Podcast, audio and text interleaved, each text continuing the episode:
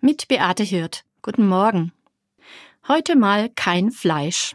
In der katholischen Kirche haben solche Vorschläge bzw. Vorschriften eine lange Tradition. In meiner Kindheit zum Beispiel gab es freitags nie Schnitzel oder Wurst. Der Freitag war der Tag für Fisch oder Süßspeisen, was ich übrigens als Kind gar nicht so schlecht fand. Mal für einen Tag oder auch länger auf Fleisch verzichten. Heutzutage ist das ein Vorschlag, der die Gemüter erhitzen kann. Wenn eine Partei einen Veggie-Tag vorschlägt oder eine Mensa oder Kantine sagt, wir bieten weniger Fleisch an, dann gibt das meistens einen richtigen Shitstorm. Interessanterweise gerade von Menschen, die Wert auf Tradition legen.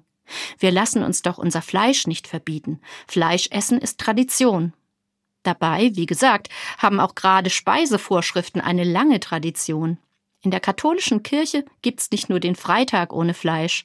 Es gibt auch Fast- und Abstinenztage wie Aschermittwoch und Karfreitag und natürlich die Fastenzeit jetzt, die 40 Tage vor Ostern. Weniger Fleisch essen, schon in der Bibel hat das weniger mit Abnehmen zu tun, sondern vor allem damit, solidarisch zu sein mit Menschen, die wenig zu essen haben. In der Bibel gehört zum Fasten immer das Teilen und die Gerechtigkeit. Beim Propheten Jesaja heißt es zum Beispiel, das ist ein Fasten, wie ich es liebe den Hungrigen dein Brot auszuteilen.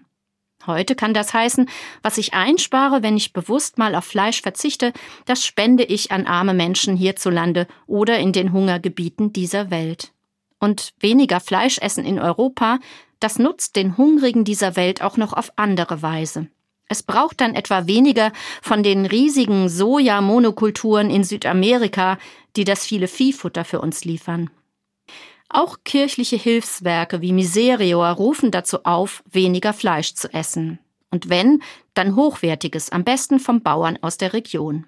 Viele tun das ja auch. Der Fleischkonsum geht seit einigen Jahren zurück in Deutschland. Heute, am Freitag in der Fastenzeit, wird es bei mir jedenfalls Pfannkuchen mit Apfelmus geben. Die mochte ich schon als Kind freitags am liebsten. Beate Hirt, Mainz, Katholische Kirche.